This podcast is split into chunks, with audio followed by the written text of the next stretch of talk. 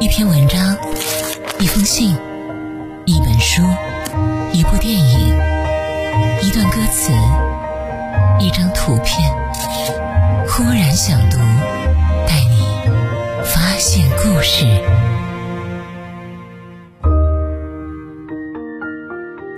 这里是忽然想读，今天和大家分享的这篇文章叫做《有了这些小习惯，生活就不那么委屈了》。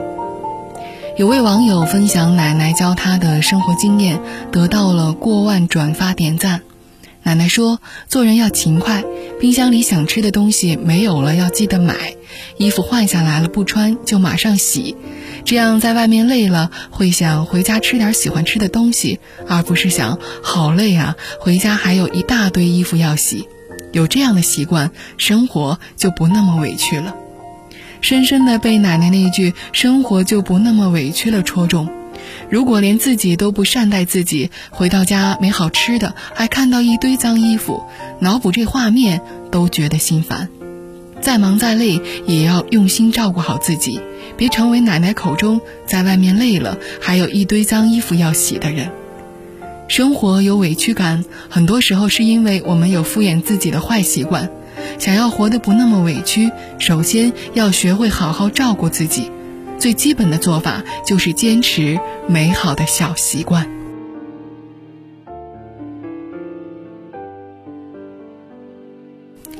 曾经被邀请到一位同事家玩，他家干净到连清洁阿姨都说没什么可打扫的。我问他：“你平日这么忙，怎么还有时间把家里保持的一尘不染？”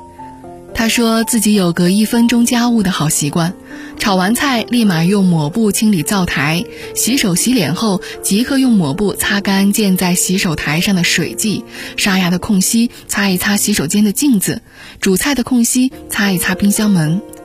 因为常年保持这个一分钟做家务的习惯，他家每天都干净舒适，回家无需有做家务的压力，家被他打扫成能装进疲惫身体和灵魂的温柔乡。有时候，一些随手能做到的小习惯，会让你在打拼一天后的生活变得更从容。就算在外面受了多大的委屈，只要回到干净舒适的小窝，躺在舒服的床上，感觉众生皆可原谅。可能很多人都有同样的感受：当清到家里的垃圾、叠好衣服、洗好床单，就会有股愉悦感涌上心头。能照顾好自己的人，都是能认认真真履行好习惯的人。一个好友好不容易请了一天假到医院看病，排队挂号时才发现没带身份证和医保卡，又赶回家，回到医院号已经没了。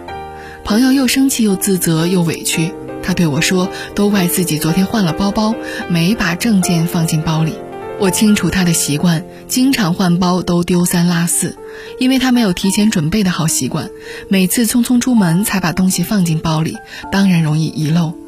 我还认识另一位朋友，每天回家都会把手提包的东西掏出来，固定放在玄关的篮子里，第二天出门再把篮子里的物品放进包里。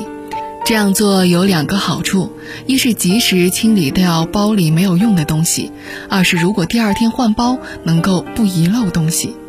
这个小习惯特别适合那些工作很忙又经常换手提包的人，能减少忙乱中漏东西的情节。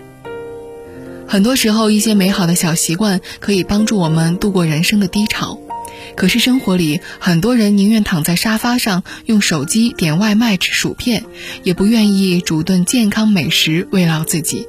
宁愿第二天忍受打卡迟到被罚，也不愿意提前一天配好第二天要穿的衣服节约时间；宁愿满身赘肉，也不愿意下班后锻炼跑步。我们有太多敷衍自己的日常而不自知。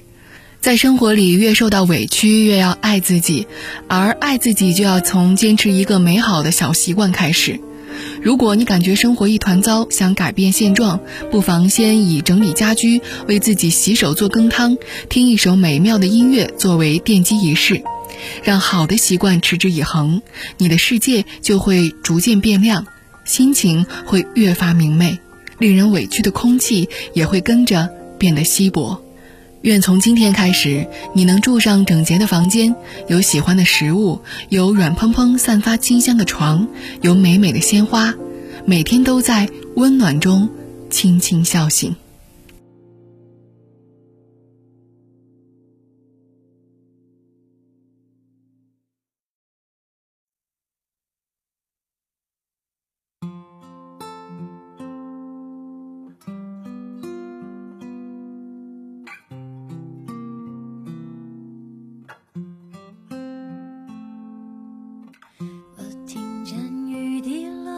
青青草地我听见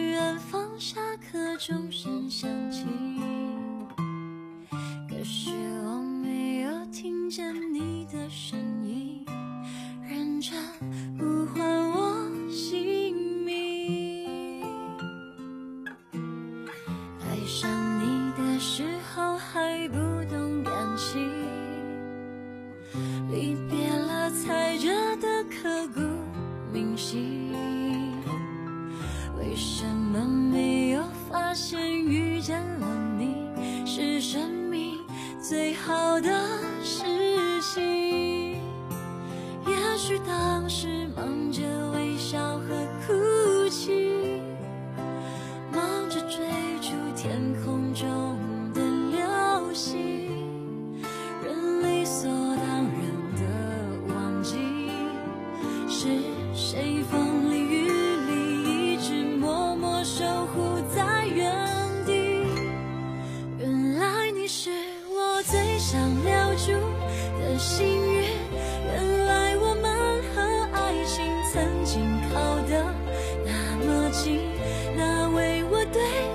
世界